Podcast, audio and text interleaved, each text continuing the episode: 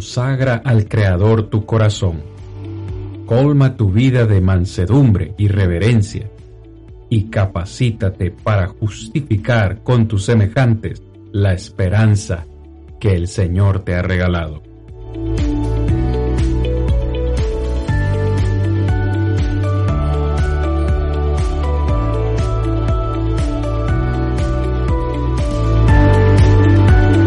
Yo soy Cristian Vargas, evangelista de Plainview Iglesia de Cristo, y este es su programa, Defendamos Juntos la Esperanza. Muy bien, buenas noches, amados hermanos, amigos que siempre nos acompañan en su programa semanal Defendamos juntos nuestra esperanza. Un recordatorio para todos. Este es el programa donde defendemos la esperanza del cristiano. Primera de Pedro capítulo 3, versículo 15. Dice que debemos estar siempre preparados para presentar defensa con mansedumbre y reverencia ante todo aquel que demande razón de la esperanza que hay en vosotros. Así que este programa es especialmente para que todos juntos podamos defender esa esperanza. Muy bien, vamos a lo que nos ha traído a esta hora de la noche, lo que es estudiar la palabra de nuestro Dios. La lección de hoy es la segunda parte de lo que iniciamos la semana anterior, mis amados en Cristo, donde estuvimos considerando algunos conceptos bíblicos importantes y que nos pareció en el desarrollo de este de estos temas, considerarlos con ustedes porque son palabras o términos bíblicos sobre los cuales muchas personas pueden tener confusión, pueden pensar que se refieren a lo mismo. Por ejemplo, la semana anterior considerábamos en primer lugar la palabra purgatorio y en la conversación que tuvimos llegamos a la conclusión de que a pesar de que es una doctrina practicada, eh, defendida y por algunos conocida, no encontramos esa palabra en la Santa Escritura, lo cual nos lleva a concluir pues que probablemente su raíz tiene orígenes humanos y por tanto debemos descartar, descartarlo. La semana eh, anterior también, perdón hermanos, considerábamos dos términos que son intercambiables. El primero de ellos eh, es el Seol y el segundo es el Hades. Si usted nos está observando y no tuvo la oportunidad de estar en la lección anterior, le recordamos que son dos términos que significan lo mismo, es el mismo lugar. Simplemente la palabra Seol es la palabra hebrea y la palabra griega en el Nuevo Testamento que se usa es el Hades. Y ese es ese lugar a donde van las almas de aquellos que han partido de este mundo y se encuentran esperando el día del juicio final. En este lugar, el Hades, el, Seol, encontramos dos aposentos, uno que es de descanso, otro que es de tormento. Claramente también la semana anterior tuvimos la oportunidad de hablar un poco acerca del, del paraíso. Un poquito por ahí estuvimos conversando y llegamos también a la conclusión de que el paraíso no es el cielo, y hacemos esta aclaración porque puede que muchos de ustedes que nos están escuchando eh, hayan creído o creen que el paraíso eh, se refiere al cielo. Sin embargo, el paraíso no es el cielo, como el Hades tampoco es el infierno. Claramente el paraíso hace referencia a ese lugar de tranquilidad eh, en el Hades. Y esto es muy importante que lo vayamos, hermanos, amigos, teniendo en mente. Pues bien, esto es un ligero repaso de lo que consideramos la semana anterior y hoy vamos a estar compartiendo con ustedes algunas otras palabras o conceptos bíblicos que nos quedaron por considerar. Los vamos a enumerar. El primero de ellos que queremos tratar con ustedes esta noche es, hermanos, el abismo. También queremos hablar con ustedes acerca del lago de fuego. Queremos hablar con ustedes acerca del tártaro, otra palabra bíblica que encontramos por ahí. Y finalmente vamos a cerrar en esta noche con eh, la muerte segunda. Es muy importante que usted tenga su Biblia a la mano. Vamos a hacer referencia a algunos versículos bíblicos esta noche. Esa será la modalidad, hermanos que me acompañan. ¿Qué les parece si vamos de una sola vez a entrar en materia? Vamos a entrar de una vez en materia. En primer lugar, quiero que consideremos, hermanos, un poco acerca del abismo.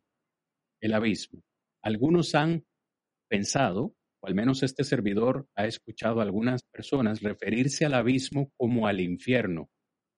Pero es realmente el abismo, esta palabra que la Biblia utiliza, abismo, ¿es realmente el abismo el infierno? Si es el infierno, ¿quiere decir que todas las personas vamos a ir ahí? ¿O para quién es este lugar el abismo? ¿Quiénes están en el abismo? Vamos a la definición en primer lugar. La palabra abismo viene del griego abisos, que su traducción sería literalmente un lugar sin fondo. Un lugar sin fondo. Este término es usado en la versión Septuaginta para traducir una palabra hebrea que significa hondura. En el Antiguo Testamento, en primer lugar, significó el mar, escuche bien, el mar universal, que envolvía todo lo existente, tanto el cielo como en la tierra. De hecho, la primera ocasión que encontramos eh, esta palabra es en el Génesis capítulo 1, versículo 2, que yo quisiera que nuestro hermano Héctor nos pueda leer en esta noche. Mientras el hermano nos ayuda a buscar este texto, recuerden, el abismo no es el infierno. Es lo primero que quiero que pongamos en nuestra mente. El abismo no es el infierno. hermano Héctor, Génesis capítulo 1, versículo 2, en ese momento de la creación. Eh, dice, y la tierra estaba desordenada y vacía, y las tinieblas estaban sobre la faz del abismo, y el Espíritu de Dios se movía sobre la faz de las aguas. Escuche bien qué importante es este texto. Prácticamente lo que nuestro hermano acaba de leer acá es que en el segundo día de esa creación, Dios separó las aguas que estaban sobre el firmamento de las que estaban debajo. A estas aguas, por supuesto, luego eh, el, el escritor les llama abismo.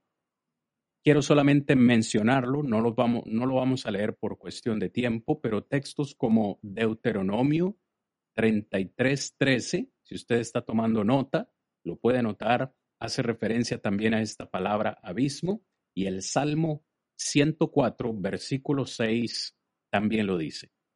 Pero muy bien, lo que realmente nos interesa, en el Nuevo Testamento esta palabra aparece especialmente en Apocalipsis. Escuche bien, donde vemos que el abismo es el lugar donde los poderes satánicos o los poderes del diablo están encerrados, donde su castigo será posteriormente el lago de fuego. Y aquí es donde, donde empezamos a relacionar los términos que queremos encontrar, eh, a los cuales queremos encontrar un punto de enfoque en esta noche. Hermano Rigo, si, si, si estamos entendiendo bien, tal vez para, para que usted me colabore un poco en esto, en primer lugar, decirle a nuestros oyentes, el abismo no es el infierno.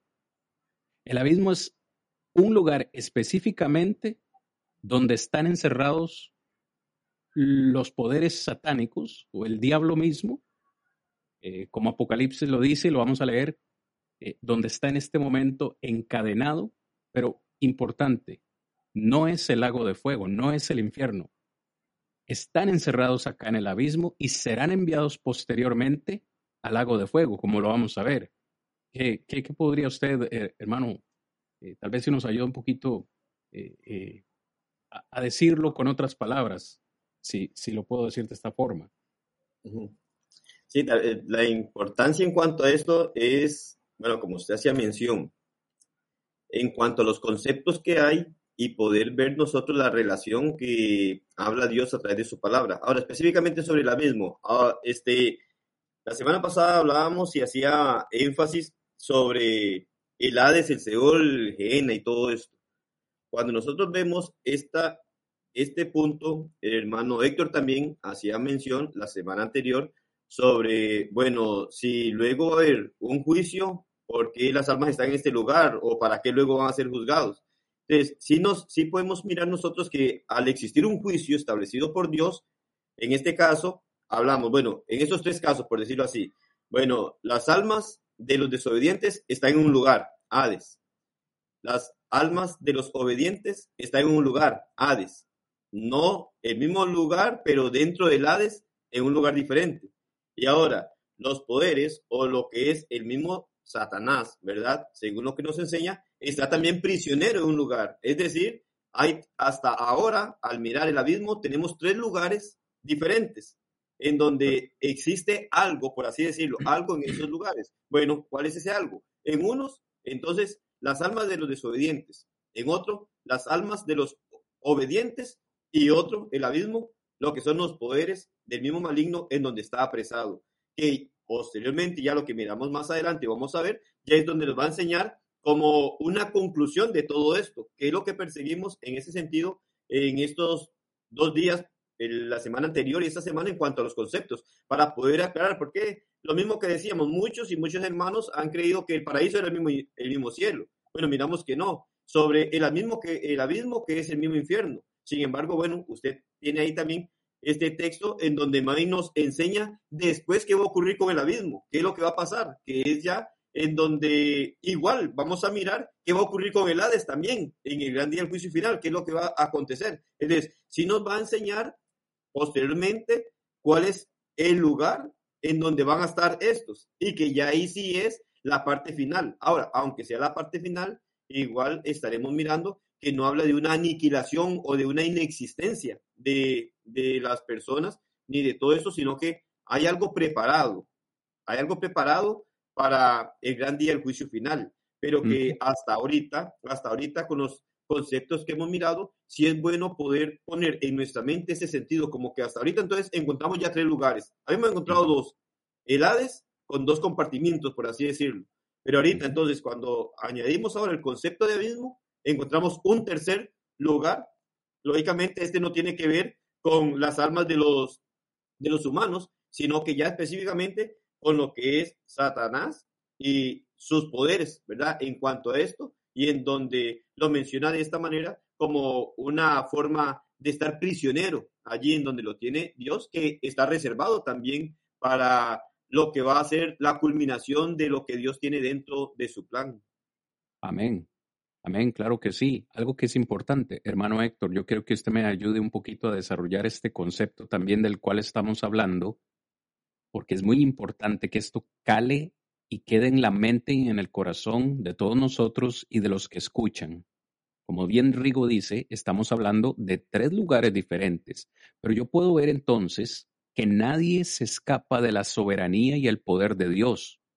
Yo quiero que me desarrolle usted un poquito, un poquito, hermano Héctor, acerca de este concepto que, que le transmitamos a nuestros oyentes acerca de la caída, no solo del hombre, que ya bien lo sabemos, pero la caída de estos ángeles.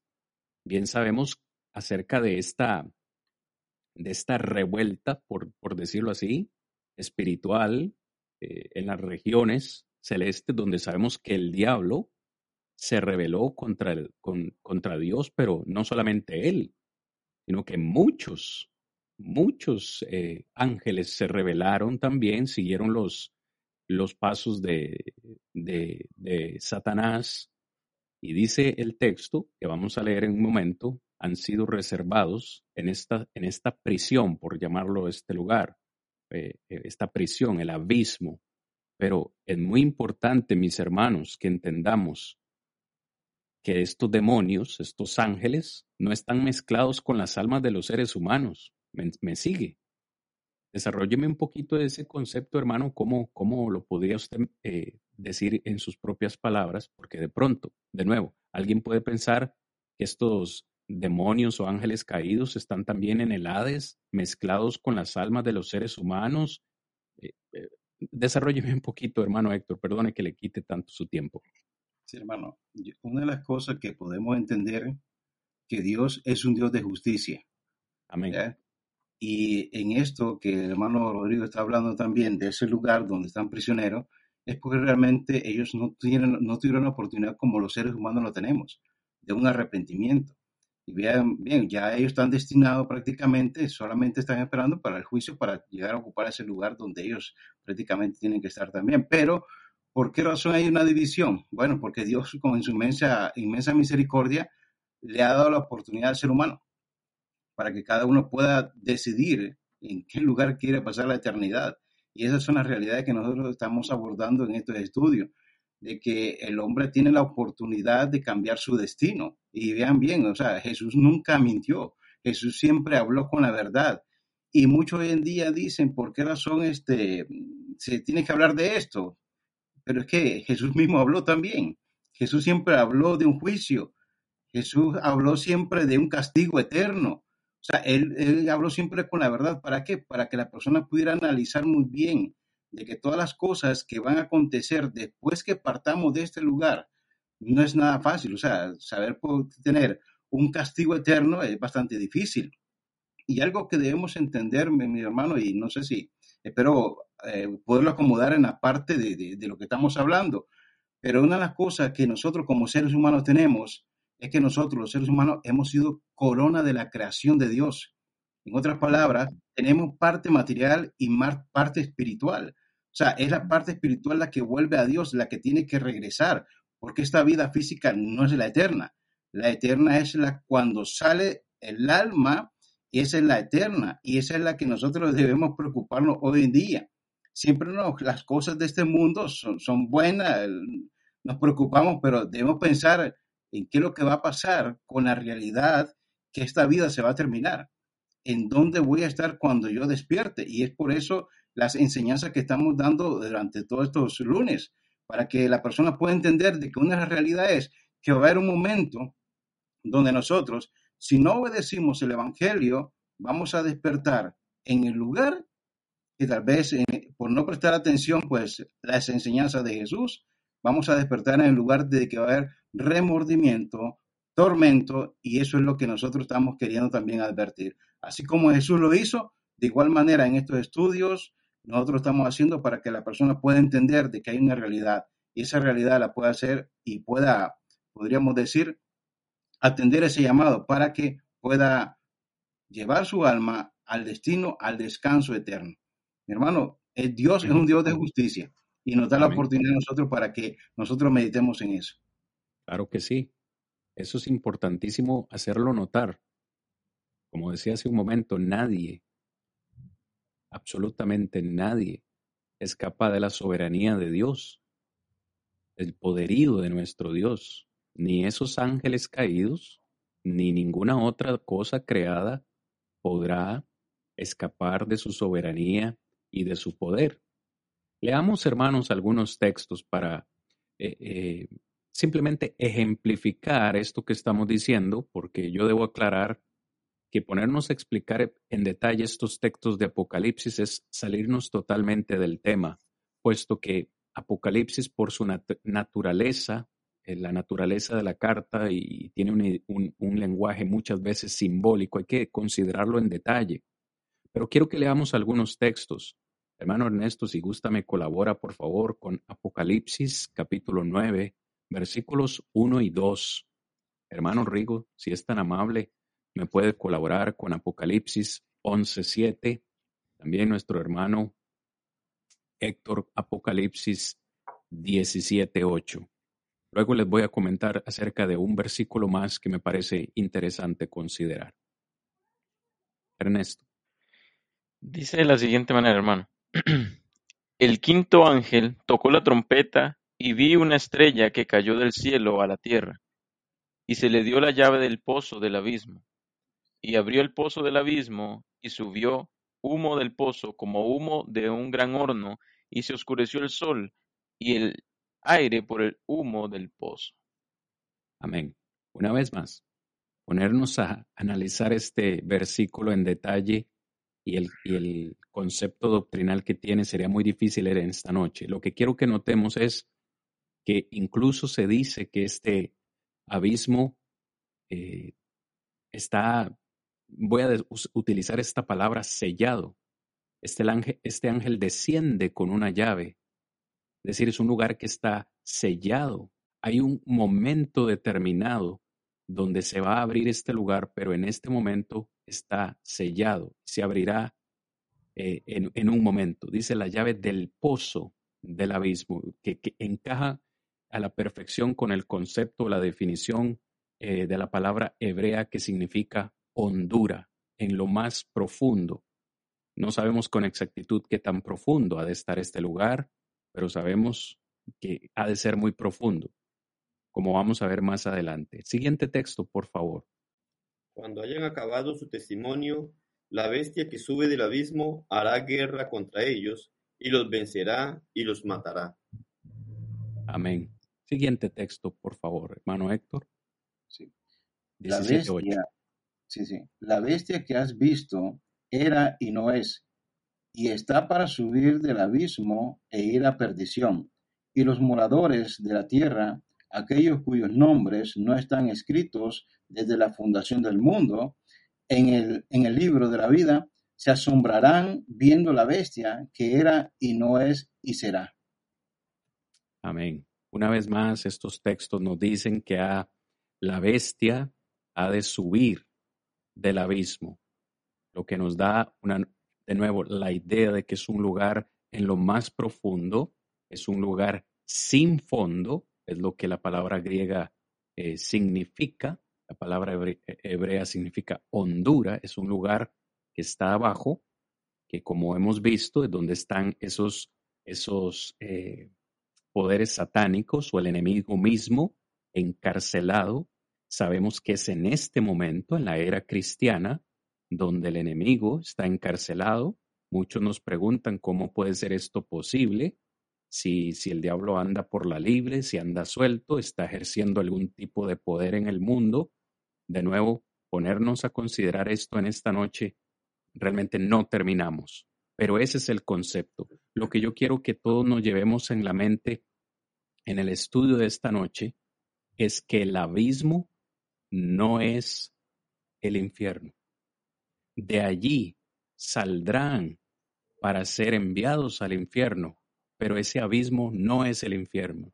En este abismo no hay almas humanas, no hay almas de seres humanos, son únicamente eh, ángeles caídos. ¿Cómo lo sé? Bueno, también me gustaría que consideremos este texto de Lucas, capítulo 8, hermanos, si gustan acompañarme. Este texto me parece muy interesante. Lucas capítulo 8, verso 31. Rigo. Me llama mucho la atención el mismo enfoque y lo que estaba mencionando usted y cuando le preguntaba al hermano Héctor también, hablando sobre la soberanía de Dios. Y Dios tiene el control de todas las cosas y el propósito dentro de todas las cosas que muchas veces no entendemos. Entonces, ¿en dónde encontramos aún en estos textos que acabamos de leer sobre ese abismo y decir que no es el infierno? Bueno, dentro de la soberanía de Dios tiene propósito, según lo que nos habla acá y lo que iba a acontecer. Igual, como dice usted, no vamos a entrar en detalles porque no es el punto de entrar en detalles de lo de Apocalipsis.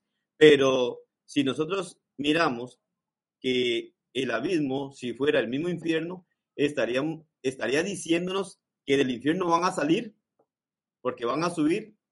Ah, y entonces, en ese sentido, entonces, cuando miramos nosotros y lo que ya la Biblia nos va a llevar, cuando se llega al lugar del infierno, ya no va a haber más nada, que es cuando podamos definir, eh, definir, ¿verdad? Perdón, sobre el infierno y lo que enfoca esto, cuando en Mateo aún, que es uno de los puntos, Mateo 25, 41, hace ver claramente en donde nos dice que el infierno fue creado para el diablo y sus ángeles, nunca para el ser humano. Sin embargo, aunque no haya sido creado para el ser humano, el ser humano por su desobediencia va a llegar a caer ahí pero es el punto como final que Dios tiene, porque entonces, ¿el punto final en qué sentido? Bueno, lo que hablamos, en el Hades, las almas de los que obraron correctamente y los que no. En el abismo, este, estos espíritus encarcelados o limitados allí, que luego, según lo que nos dice Apocalipsis, iba a surgir algo después de esto. Pero entonces, surgen del abismo, pero no surgen del mismo infierno, sino del abismo. ¿Por qué? Porque todavía no se ha declarado la sentencia final en aquel infierno que es únicamente, o por lo menos que fue preparado únicamente para el diablo y sus ángeles, pero que ya lo que vamos a conocer nosotros a la luz de la escritura, el ser humano también está arriesgando ir allí por su desobediencia a Dios. Pero entonces, ¿por qué el abismo no es el mismo infierno? Porque según Apocalipsis, del abismo iban a subir estos a actuar, ¿verdad? A hacer algo según lo que Dios tiene ya establecido dentro de su control de la humanidad, pero que son dos aspectos muy diferentes que no es algo que va a ocurrir estando ya en el infierno, que vengan a hacer algo, sino más bien antes de estar en el mismo infierno, iba a surgir todo esto que se iba a llevar a cabo en la tierra. Amén. Eh, eh, gracias, hermano, por ese comentario, porque de verdad es, es acertadísimo y, y nosotros queremos ser insistentes. Si hay una idea que queremos que nuestros oyentes se lleven en esta noche es que el abismo no es el infierno. Y en segundo lugar, que nosotros, los seres humanos, no vamos al abismo. Los, seres humanos vamos al Hades, sea al lugar de paraíso o al lugar de tormento. Nosotros no vamos al abismo. Vean este texto, mis hermanos, acompáñenme a leerlo, por favor, en Lucas capítulo 8, versículo 31. Yo sé que probablemente usted recuerda este texto o lo ha escuchado. Cuando nuestro Señor Jesucristo estuvo en esta tierra, en una ocasión llegó a la región, a la región de, los Gadarenos. Ahí tuvo la oportunidad de expulsar eh, demonios y en esta oportunidad encontramos a nuestro Señor Jesucristo expulsando una legión, literalmente cuando Jesús tiene esta conversación con, con, con este espíritu inmundo, vamos a decir, con este, eh, porque así lo llama el versículo 29, el espíritu inmundo. Jesús está conversando con este espíritu, le dice, ¿cómo te llamas? Verso 30 le dice, o le responde, eh, me llamo Legión, porque muchos demonios habían entrado en la persona de este hombre. Pero me encanta el versículo 31, que es el que quiero recalcar dice que estos demonios le rogaban a Jesús que no los mandase o que no los enviase al abismo. Si notan, estos demonios, esta legión, este espíritu inmundo, sabe el poder que tiene Jesús y saben exactamente que el poder de Jesús significa enviarlos directamente al abismo, no a ningún otro lugar intermedio, sino al abismo, a ese lugar donde, vaya, una vez más, están encarcelados, prisioneros, atados, no sé qué otra palabra usar, pero esos poderes satánicos. Desafortunadamente para ellos, digo para ellos, este, había un acto de cerdos y cuando Jesús expulsa, los expulsa de este, de este ser humano, de este hombre, ellos fueron y entraron en ese acto de cerdos que estaban ahí y los cerdos, dice, se fueron por un eh, despeñadero, obviamente mueren y al no tener ellos un cuerpo donde habitar, ni humano ni animal, adivinen, mis hermanos, a dónde fueron esos demonios. Finalmente tuvieron que, que irse a, esta, a este destino para ellos tormentoso. Me encanta la palabra rogaban. Usted se imagina un demonio, una legión, aproximadamente seis mil demonios rogándole a Jesús, no nos envíes al abismo. ¿Por qué? Porque es que de ahí no van a salir, sino hasta el día del juicio, y van a salir, desafortunadamente, como decía Rigo, al infierno, porque hay que decirlo con propiedad. El infierno fue un lugar preparado para el diablo y sus ángeles caídos. El infierno no fue preparado para los seres humanos, pero muchos van a tener ahí que ir ahí, perdón, porque son desobedientes. ¿No nos parece esto interesante, fascinante, hermano, hermano Héctor? Sí, claro, hermano. Es, para meditar y analizar muy bien de que, miren cómo es, analizando ahí con, con esa palabra que usted dice, rogaban, ¿ya? Estaban suplicando para que no fueran lanzados ahí. Ahora, ¿y qué, qué otra cosa le espera? No es que va a cambiar. O sea, estamos, este, el, lugar siempre va a ser un lugar tormentón, de tormento. Ahora, nosotros seres humanos también, por eso, como le digo, siempre insisto en esto, tenemos la oportunidad ahorita de analizar estos temas. Y, y así como hemos venido estudiando la, la, la, historia del rico y Lázaro también, él también robó, ¿ya? ¿Ya? Suplicó, porque el lugar donde estaba era un lugar de tormento, de sufrimiento, ¿ya? Entonces, y es ahí donde, donde entramos en esto, o sea, ¿para qué esperar? Sino que despertemos, analicemos muy bien si, si hay visitas en este momento que nos están acompañando y tal vez no han tenido la oportunidad de, de, al Señor, de obedecer el Evangelio, pues tienen la oportunidad porque realmente dice que el Evangelio es poder para salvación. Y esa es la salvación en la que nosotros necesitamos, los seres humanos, para ir al lugar, a ese lugar de descanso, para posteriormente poder ir al cielo. De lo contrario, pues prácticamente lo que nos va a esperar son, son momentos de sufrimiento nada más. Me parece interesante, hermanos, eh, Héctor, Rodri, que pues esta, esta lección está diseñada obviamente para hablarle a, ustedes, hermanos y amigos, y estamos hablando del, del destino de nuestra alma como seres humanos. Pero también dentro de este tema estamos analizando el destino de los demonios, ¿no? Estamos viendo que el abismo es el destino de los demonios. Y, dentro del desarrollo de este estudio también yo me encontraba con un texto que es muy importante, quiero que lo analicemos en un par de minutitos, Héctor, Rodri, que es eh, par de textos, Segunda de Pedro 2.4 y también Judas versículo 6. Es interesante este tema, de nuevo, porque estamos hablando ahora acerca del destino, del, no del alma humana, sino del destino de los, de los ángeles caídos o de los demonios. Fíjese cómo Pedro nos dice exactamente lo mismo que Judas, pero con diferentes, con diferentes palabras. Leamos segunda de Pedro, capítulo 2, versículo 4. Dice así, porque si Dios no perdonó a los ángeles que pecaron, vea la frase, sino que arrojándolos al infierno, los entregó a prisiones de oscuridad para ser reservados al juicio. y estoy leyendo, aclaro, estoy leyendo Reina Valera, versión 1960. No sé si ustedes, mis hermanos, están utilizando esa, esa versión o alguien está utilizando otra versión en esta noche, pero Curiosamente, la palabra griega que se está utilizando aquí para infierno es la palabra griega tártaro.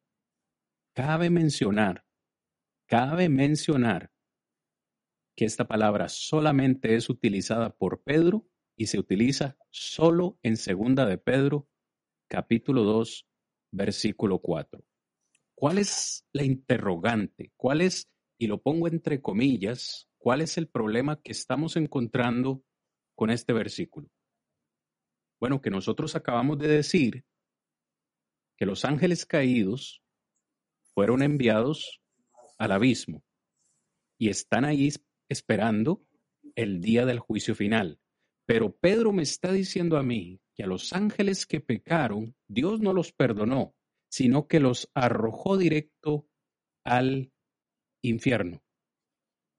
Hace un momento acabamos de decir que abismo e infierno no son la misma cosa.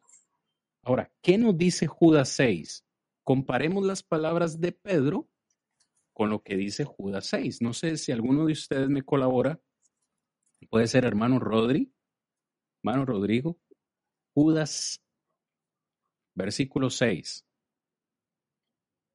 Y a los ángeles que no guardaron su dignidad sino que abandonaron su propia morada, los ha guardado bajo oscuridad, en prisiones eternas, para el juicio del gran día.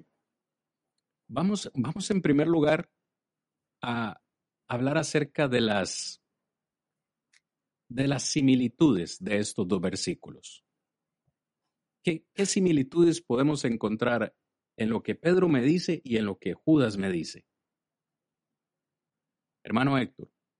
Algo que usted quisiera señalar, alguna similitud. Vamos a hablar de las diferencias también, pero hablemos primero de las similitudes.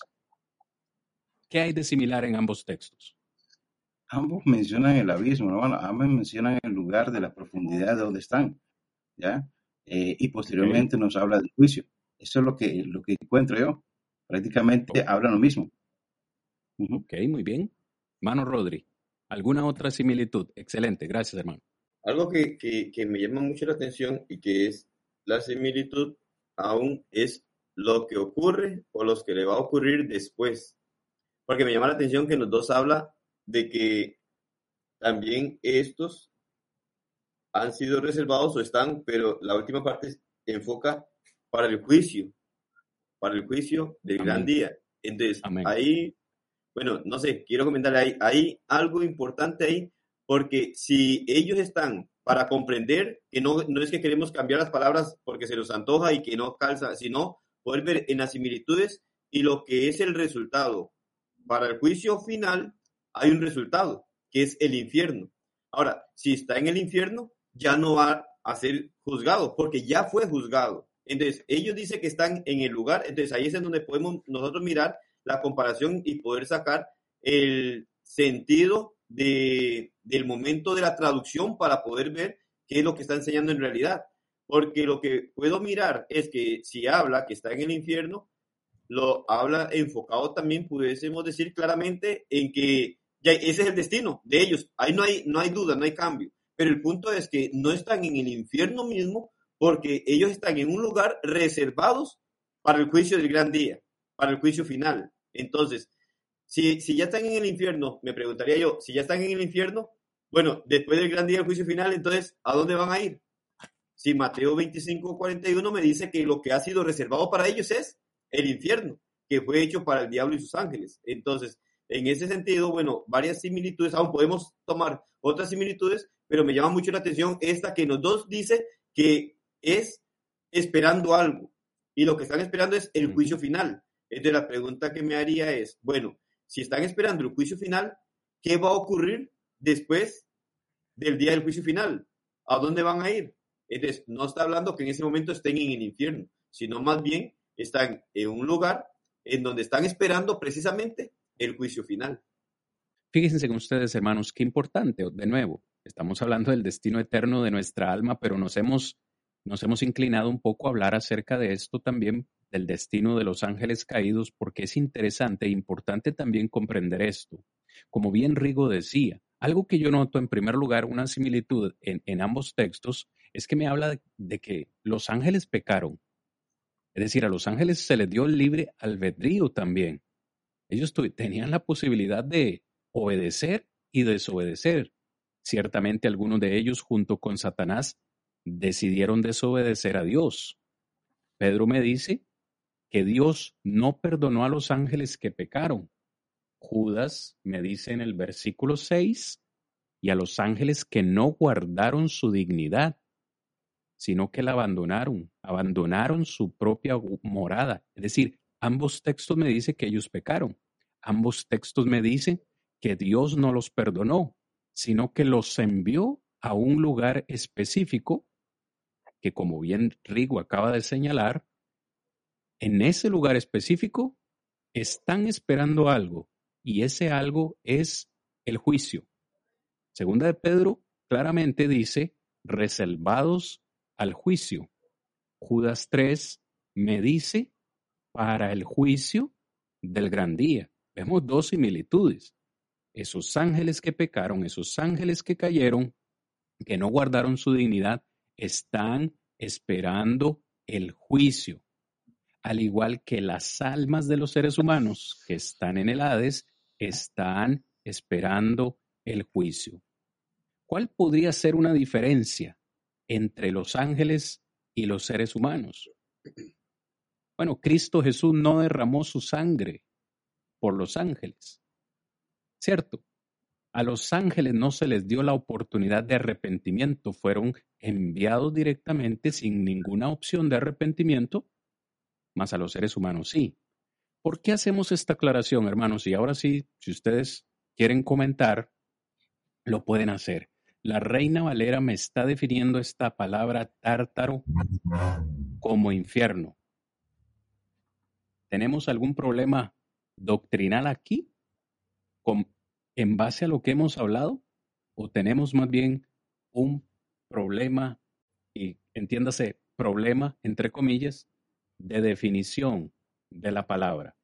Leo la Biblia de las Américas, eh, Judas 6, Biblia de las Américas, y a los ángeles que no conservaron su señorío original, sino que abandonaron su morada legítima, los ha guardado en prisiones eternas, bajo tinieblas, para el juicio del gran día. Una vez más, necesitamos utilizar un poquito la lógica. Están esperando el juicio. ¿Y qué van a recibir en el juicio? Justa retribución, porque el infierno fue preparado para ellos. Si alguien entonces lee segunda de Pedro 2.4, llega a la conclusión de que los demonios o ángeles caídos están en este momento en el infierno, cuando salgan de ahí, el día del juicio, ¿a dónde van a ser enviados?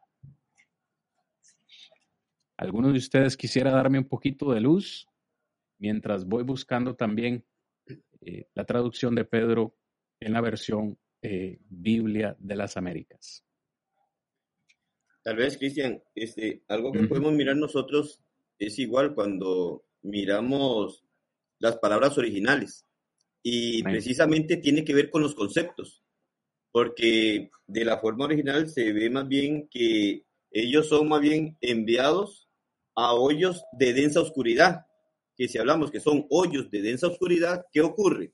Cuando yo tengo la idea de que este, el abismo es el infierno, entonces tengo la idea de que aquellos hoyos o aquellas profundidades de densa oscuridad, tengo la idea de que es infierno. Entonces puedo traducirlo como infierno. Pero entonces ahí es cuando nosotros podemos mirar y analizar, bueno, según lo que los acontecimientos que se van dando, como usted decía. Bueno, si estamos hablando y todo lo que hemos tratado de ver dentro de estos conceptos es el cómo la persona este, puede prepararse, ¿verdad?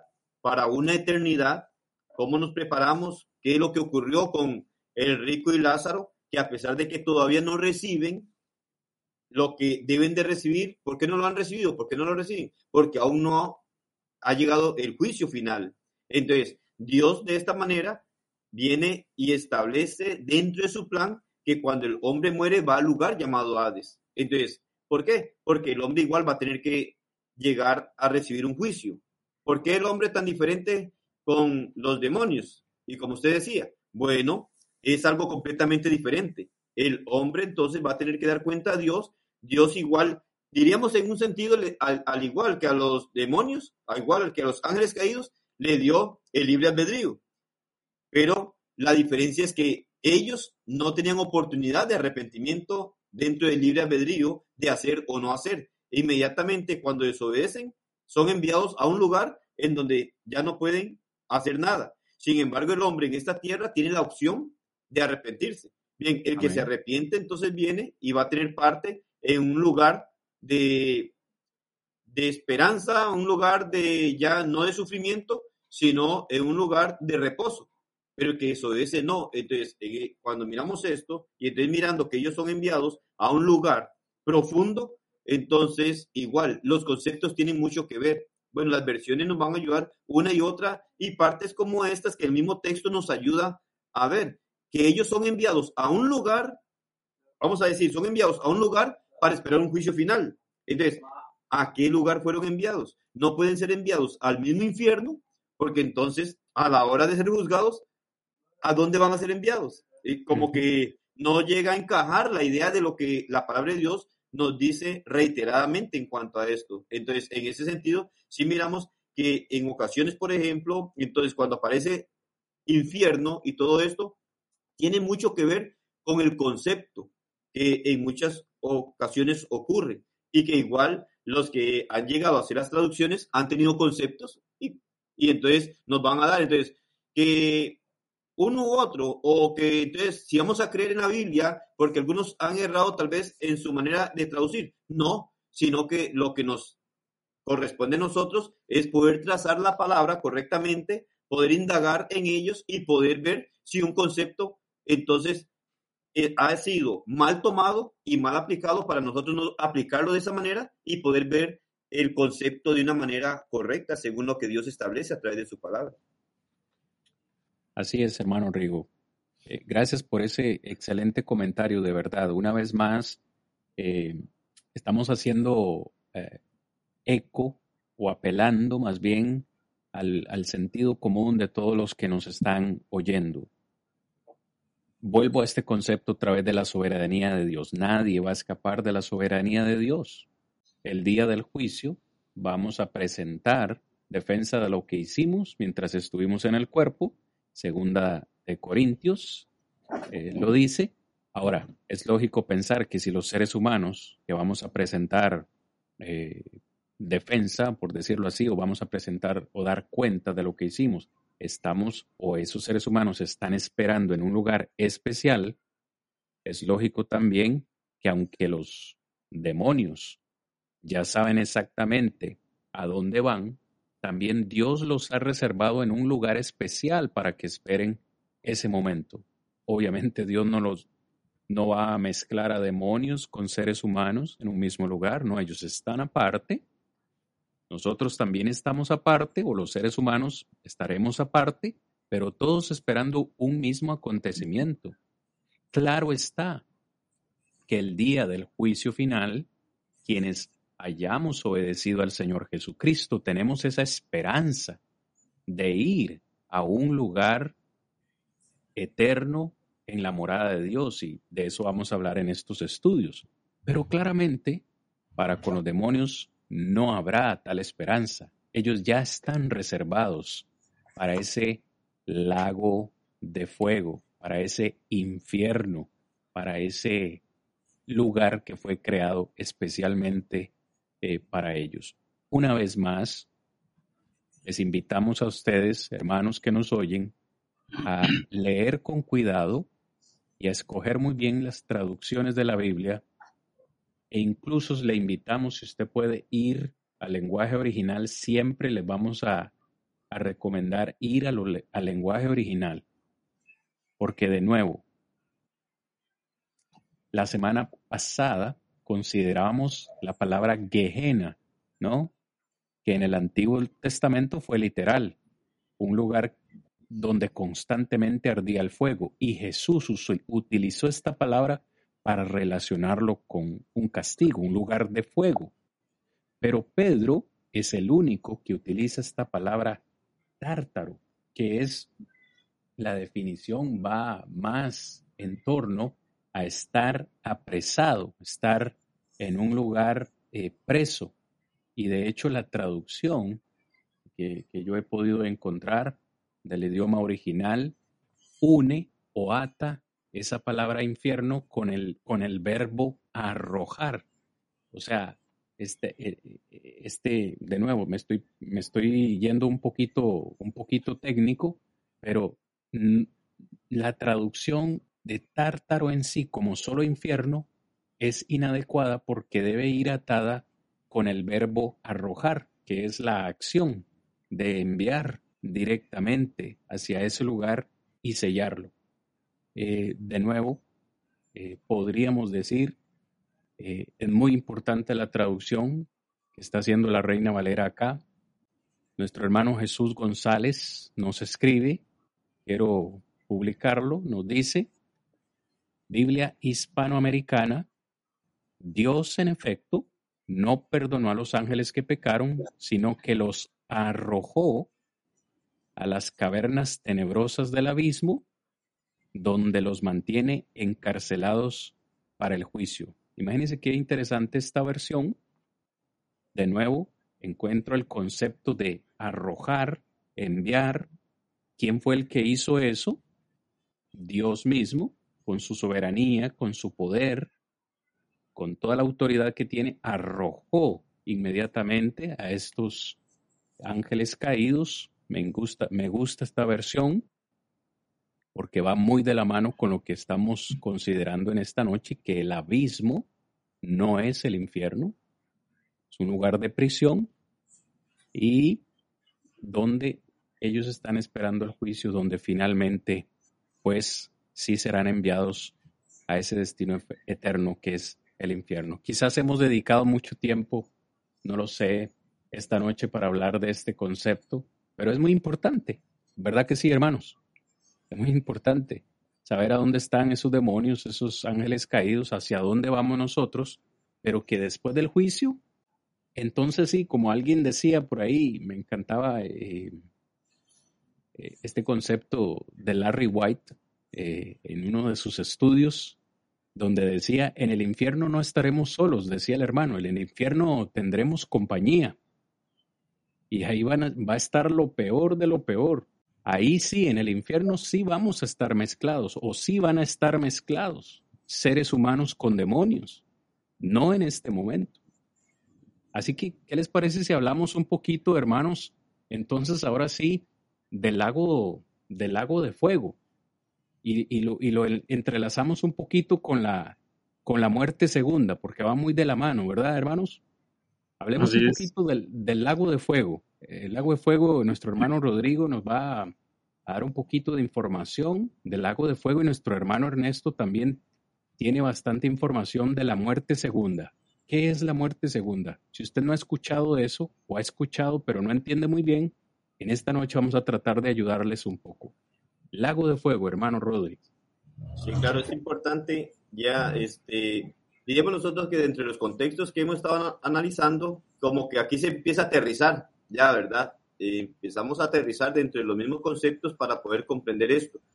Son cosas importantes. Bueno, el lago de fuego nos habla mucho, este, o por lo menos podemos mirarlo en el libro de Apocalipsis. Decía el hermano Cristian que igual no vamos a, a profundizar en algunos puntos que son necesarios porque con respecto a esto también nos hace ver a nosotros algunas cosas en cuanto a los puntos de algunas personas doctrinalmente hablando. Y entonces no, no vamos a, profundizar en eso. Pero sí poder ver que en el libro de Apocalipsis capítulo 20, versículo 14, es algo de lo que nos habla. Es decir, eh, la Biblia habla con respecto a esto y es donde nosotros podemos mirar sobre el punto, porque ¿dónde aparece? ¿Por qué hablamos sobre el concepto del lago de fuego? Bueno, porque es un concepto que la Biblia nos habla sobre él y entonces tal vez de entre los que estamos mirando y analizando, tal vez es uno de los más fáciles, porque inmediatamente el mismo libro Apocalipsis nos dice qué es el lago de fuego, que es una de las partes que vamos a considerar en cuanto a la muerte segunda.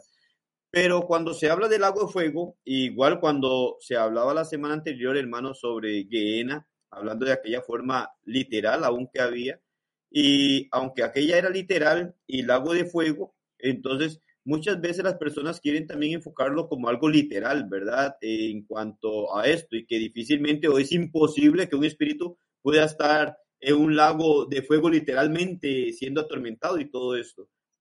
Dentro de algunas cosas que quiero mencionar, bueno, leamos ahí Apocalipsis 20, 14, hermano Héctor, por favor, léame el libro de Apocalipsis, capítulo 20, versículo 14. Y hermano Cristian, 21, 8.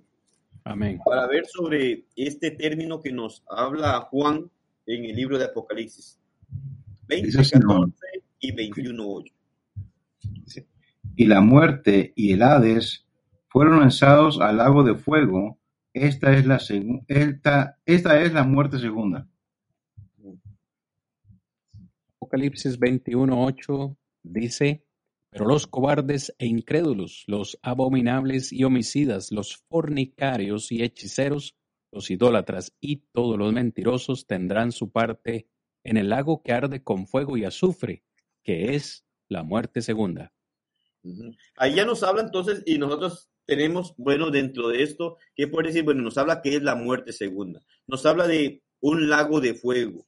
Igual cuando Jesucristo en los evangelios, especialmente en Marcos capítulo 9, versículo 44, nos hace ver algo importante en lo que nosotros podemos mirar y analizar con respecto a lo que hace mención. Y ahí dice, donde el gusano de ellos no muere y el fuego nunca se acaba. Él hace la relación en donde el lago de fuego, haciendo mención como es donde el gusano no muere y donde el fuego nunca se acaba. Entonces, muchas veces esto es difícil, difícil de concebir en la mente del ser humano.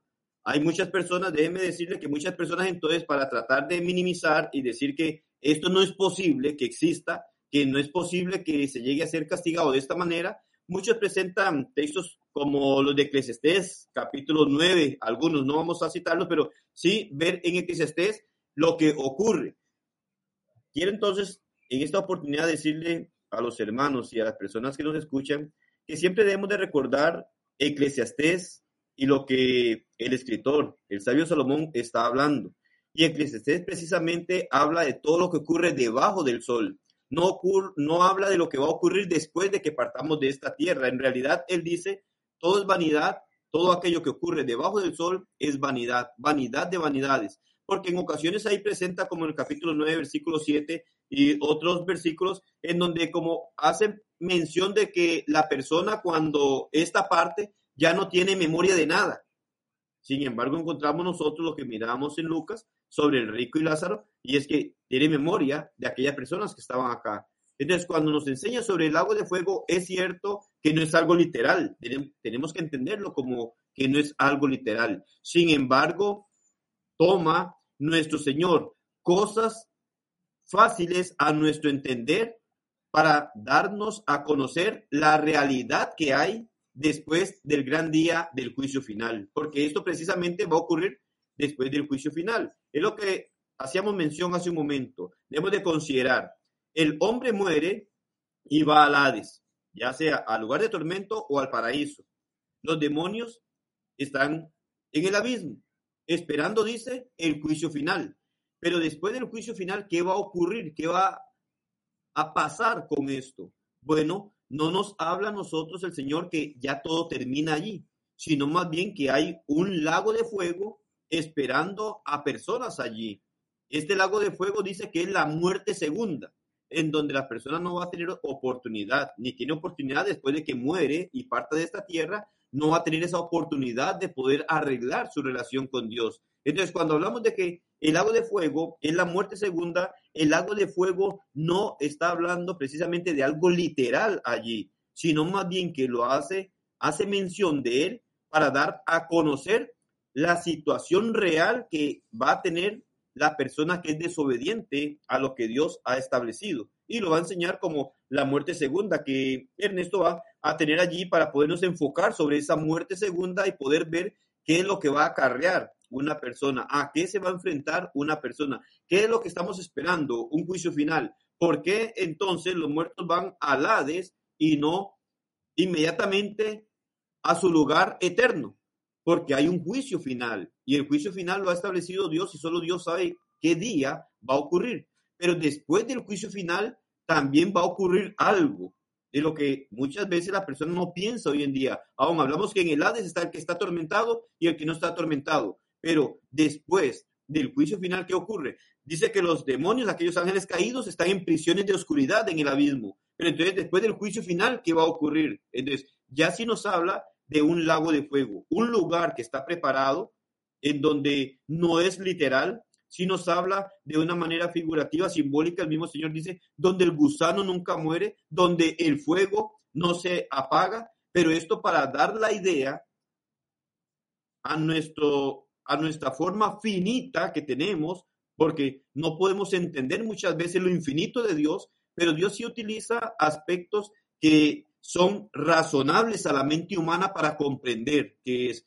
no que sea algo literal, pero sí que hay una realidad después de que el hombre esté delante del juicio de Dios, a pesar de que textos nos hablan de que cada quien va a recibir según lo que haya hecho, pero muchas veces no entendemos como el recibir qué. Bueno, el recibir, el poder ir a un lago de fuego, que es en donde ningún ser humano quiere ir. Pero él dice, bueno, el lago de fuego es simple y sencillamente, en fácil, de una manera fácil de entender, una muerte segunda. Pero ahora, ¿qué es la muerte segunda? ¿A qué se refiere con la muerte segunda? ¿Qué es lo que está enseñándonos el Señor? ¿Qué es lo que a través de Juan, hablando en el libro de Apocalipsis, un libro tan simbólico y que de hecho toma esta palabra y dice, bueno, ocurrirá algo.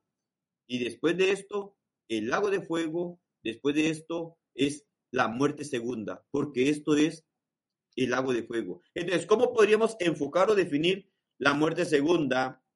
Hermano Ernesto, nos habla que el lago de fuego es la muerte segunda. No estamos hablando de algo literal, sino que nos hace ver de algo que va a doler, algo que duele, pero ¿por cuánto tiempo? ¿A qué se refiere entonces que dice que esto es la muerte segunda? ¿Será un periodo en donde podamos nosotros decir que ese lugar se va a sufrir por un poco de tiempo o por qué lo enfoca como una muerte segunda ahí? Muy bien, hermanos, este, en cierta parte, mi hermano Rodrigo, me gustaría decir que si fuera o si fuese algo temporal verdaderamente, porque sería muy agradable decirlo de tal forma, pero cada uno de nosotros al entender y al escudriñar las escrituras nos damos cuenta de que no será algo muy temporal o no será temporal. Y vamos a llegar a esto. Tal vez algunos no me escucharon hablar, pero por problemas de la tecnología, pero acá estamos mis hermanos para abordar este punto, el cual eh, cierra todo lo que es eh, el tema que venimos hablando con respecto a estos conceptos tan importantes. Me, me, parece muy importante eh, leer desde el versículo 5 de, Apocalipsis capítulo 20 y le voy a pedir al hermano Cristian que si nos puede leer Apocalipsis capítulo 5, versículo 6, para ahí encontrar lo que se nos habla acerca de la muerte segunda. Y vamos a tocar algunos versículos que nuestro hermano Rodrigo eh, anteriormente mencionó de igual forma. Hermano Cristian. Hermano, disculpe, eh, ¿cuál es el texto, por favor? Apocalipsis capítulo 20, versículo 5, versículo 6. Muy bien, dice así, pero los otros muertos no volvieron a vivir hasta que se cumplieron mil años. Esta es la primera resurrección. Bienaventurado y santo el que tiene parte en la primera resurrección.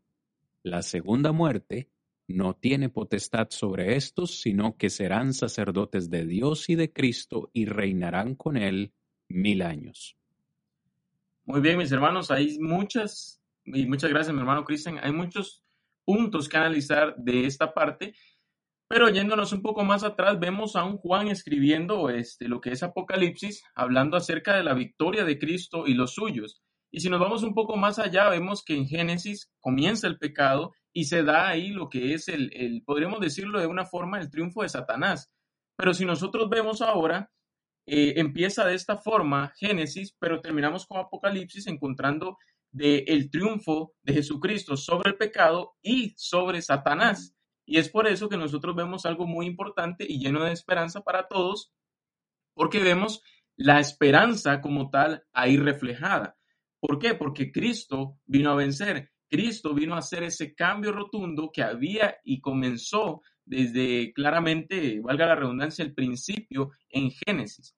Ahora, muy bien, nosotros vemos y comienza Juan a decir, pero los otros muertos. La pregunta es, ¿cuáles son estos otros muertos? Si nosotros vemos y analizamos estos otros muertos, está hablando de toda aquella persona que no obedeció al Evangelio y sigue diciendo, no volvieron a vivir hasta que se cumplieron mil años. Debemos comprender que esta frase de mil años, como estamos diciendo, no nos vamos a introducir completamente en Apocalipsis, pero muy bien, nosotros vemos que estos mil años es un tiempo completo, es un tiempo eh, simbólico. Entonces, lo que entendemos acá es que prácticamente estas personas van a estar ahí ya en la segunda muerte, no temporal, sino eterna.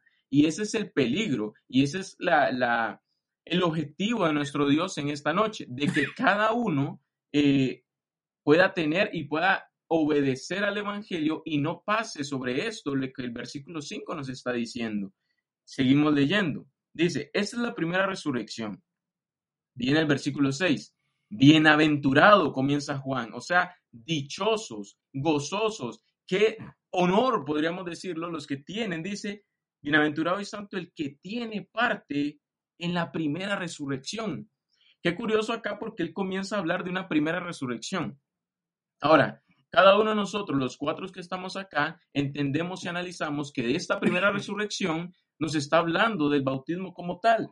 ¿Por qué? Porque nosotros al bautizarnos entendemos, comprendemos que comenzamos una vida nueva. ¿Por qué? Leemos en las escrituras de igual forma que anteriormente estábamos muertos, dice, en nuestros delitos y pecados.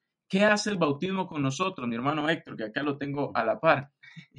¿Qué hace con nosotros el bautismo? Nos da la oportunidad de tener una nueva vida, eh, resucitar. Estamos muertos en el pecado, pero ahora tenemos una resurrección por, por medio del bautismo.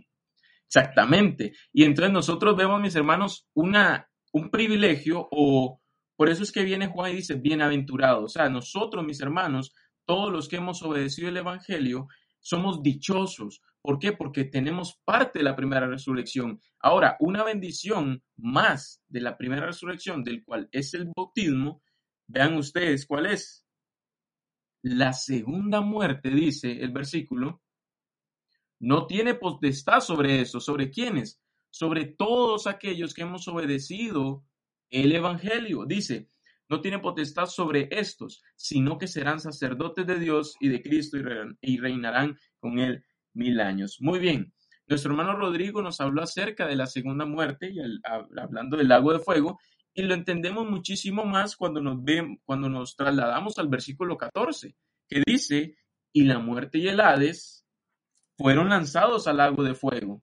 Ok, pero ¿cuál es el lago de fuego? ¿Qué es el lago de fuego? Dice la muerte segunda. Si nosotros vemos en la Biblia de las Américas es un poco más clara y nos, nos aborda más este concepto del lago de fuego y lo que es el mismo infierno, lo cual son dos cosas iguales, claramente, son lo mismo. Entonces, dice la Biblia de las Américas, y la muerte y el Hades fueron lanzados al lago de fuego, y lo pone de dos, entre dos puntos, los cuales dice, esta es la muerte segunda. O sea, mis hermanos, el lago de fuego quiere decir que es el mismo infierno y la segunda muerte es el mismo lago de fuego. O sea, todo está en un mismo eh, concepto o en una misma eh, línea, por decirlo así.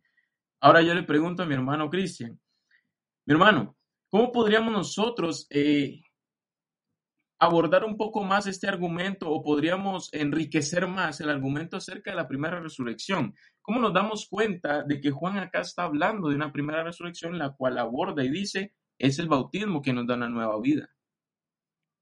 Amén, hermano. Gracias por eh, hacer esta pregunta que es importantísima.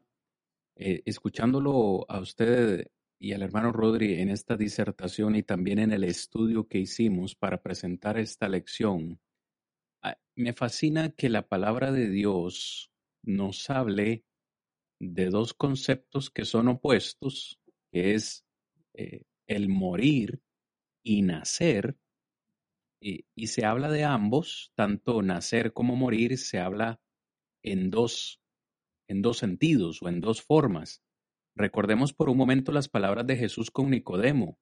Nicodemo viene a Jesús de noche y le dice, sabemos que vienes de Dios porque nadie puede hacer las obras que tú haces si Dios no está con él. No, un momento, Nicodemo. De cierto, de cierto te digo que es necesario nacer de nuevo. Oh, a, Nicodemo le explotó la mente.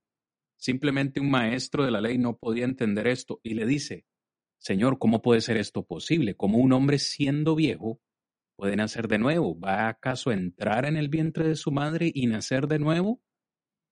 Hoy nosotros lo entendemos que Jesús estaba hablando de un concepto espiritual, de un nacimiento espiritual. Nicodemo no lo entendió. Obviamente, aunque en ese contexto nunca se menciona la palabra bautismo, entendemos que nacer de nuevo, como el mismo Jesús dice, es nacer del agua y del espíritu. Se está refiriendo al bautismo. Ahora, curiosamente, Pablo en Romanos capítulo 6 nos habla acerca de ese nuevo nacimiento y en el orden de poder nacer de nuevo, nosotros tenemos que morir.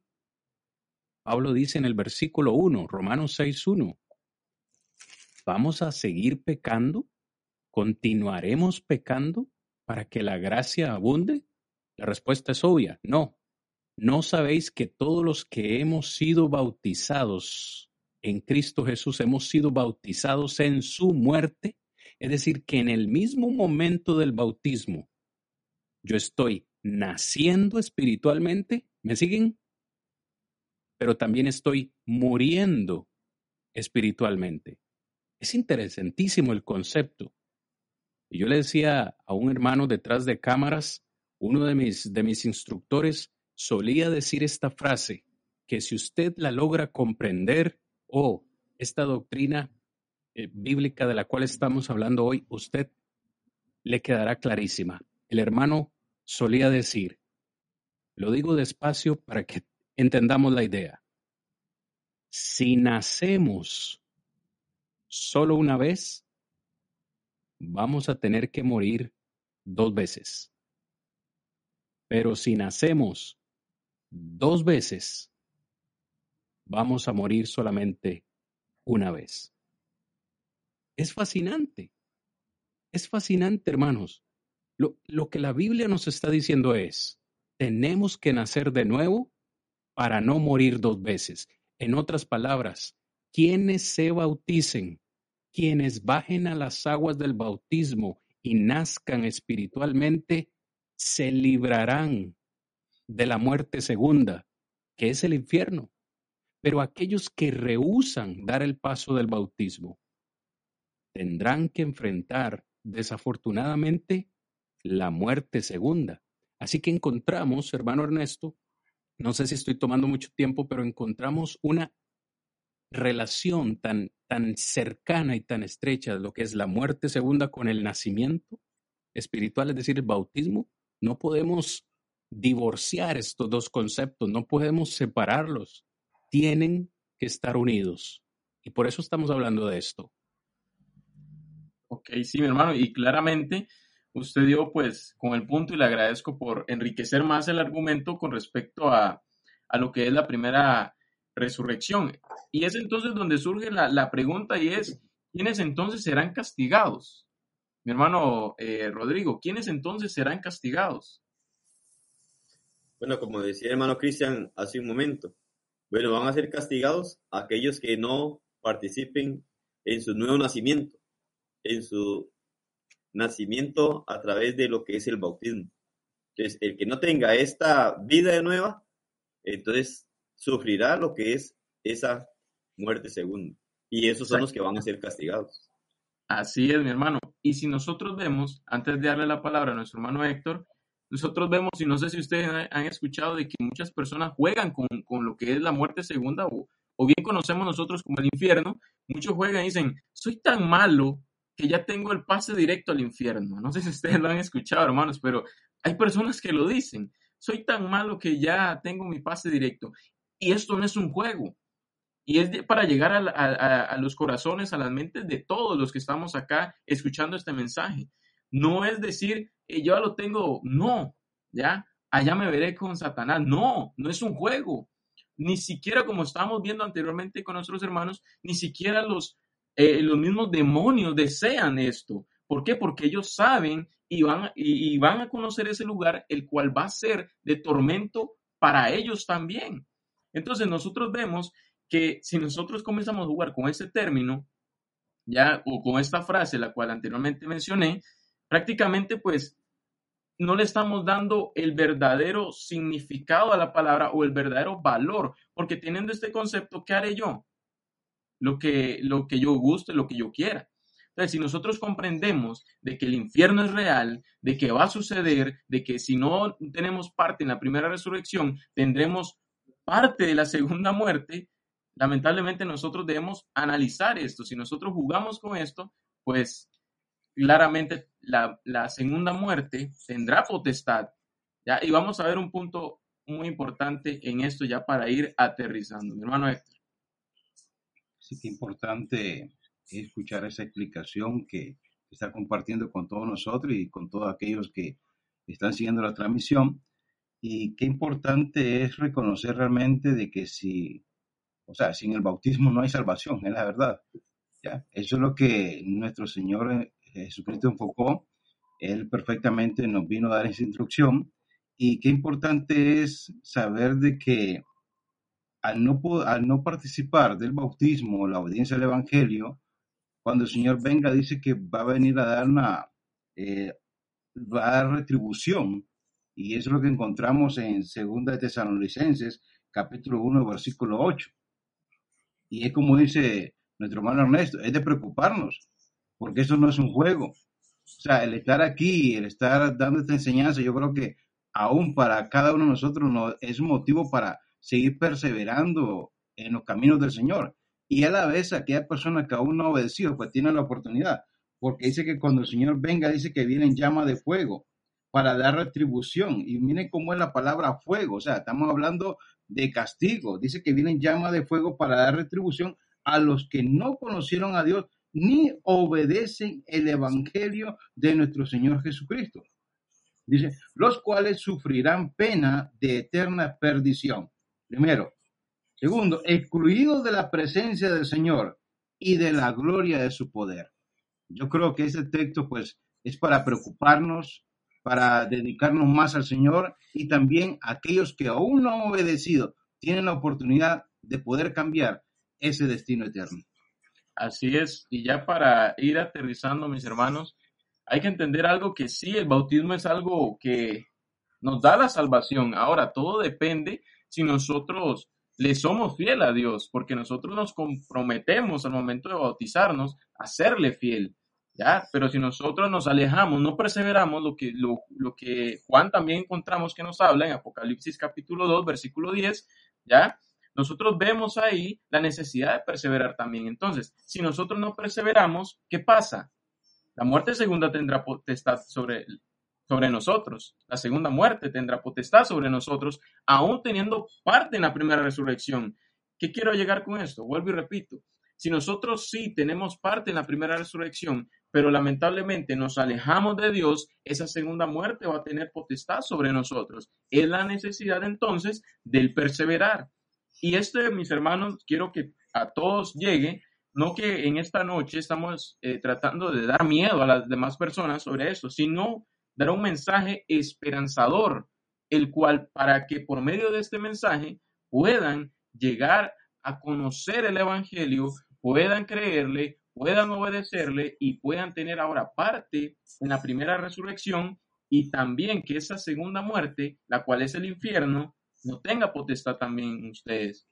Es entonces, mis hermanos, que termino con, con mi intervención en esta noche, la necesidad de tener parte en la primera resurrección, la necesidad de perseverar y la necesidad de conocer bien estos términos acerca de la segunda muerte, porque nosotros tenemos un mensaje de esperanza ahora ahí, que los que hemos obedecido el Evangelio, esa muerte segunda no tendrá potestad sobre nosotros. Lo único que puedo decir, hermanos, eh, qué increíble. Hermanos que nos escuchan, hermanos, amigos, cuando diseñamos esta serie de lecciones, escogimos estos, estos temas o este tema de hoy para una lección. Sin embargo, tuvimos que considerar hacer una segunda parte. El tema ha sido profundo y hemos tratado, hemos hecho eh, eh, nuestro mayor esfuerzo por poder explicarles a ustedes estos conceptos bíblicos, tratando de guiarles un poco en el camino de la verdad. Yo Quisiera terminar esta noche diciendo, hay aspectos sobre los cuales nosotros no tenemos, vaya, decisión o poder. ¿A qué me refiero? El día que yo muera, yo no puedo decidir eh, o no puedo decir, no, yo no quiero ir a Hades, no voy a ir a Hades. No, voy a tener que ir ahí. No puedo saltarme la soberanía de Dios, perdón. Sin embargo, Dios me ha dado albedrío ha enviado a su Hijo a esta tierra, nos ha dado un mensaje de salvación y mientras estamos ahorita en vida es cuando tomamos decisiones. Lo que yo decida lo que yo haga en esta tierra va a determinar cuál será mi destino eterno. Es por eso que estamos hablando en esta temporada del destino eterno de tu alma. Sí, cuando mueras vas a ir al Hades, a alguno de los dos aposentos, el paraíso o el tormento. Después de ahí, enfrentaremos un juicio y el Señor nos entregará nuestra recompensa. Iremos a un juicio que es justo. Eso a mí me anima. Hermanos, yo no sé si a ustedes les anima saber que el juicio de Dios es justo. Es decir, Dios no me va a castigar si yo no lo merezco, ni tampoco me va a premiar si no lo merezco. Dios es justo y está establecido para los hombres que mueran una sola vez y después de esto el juicio.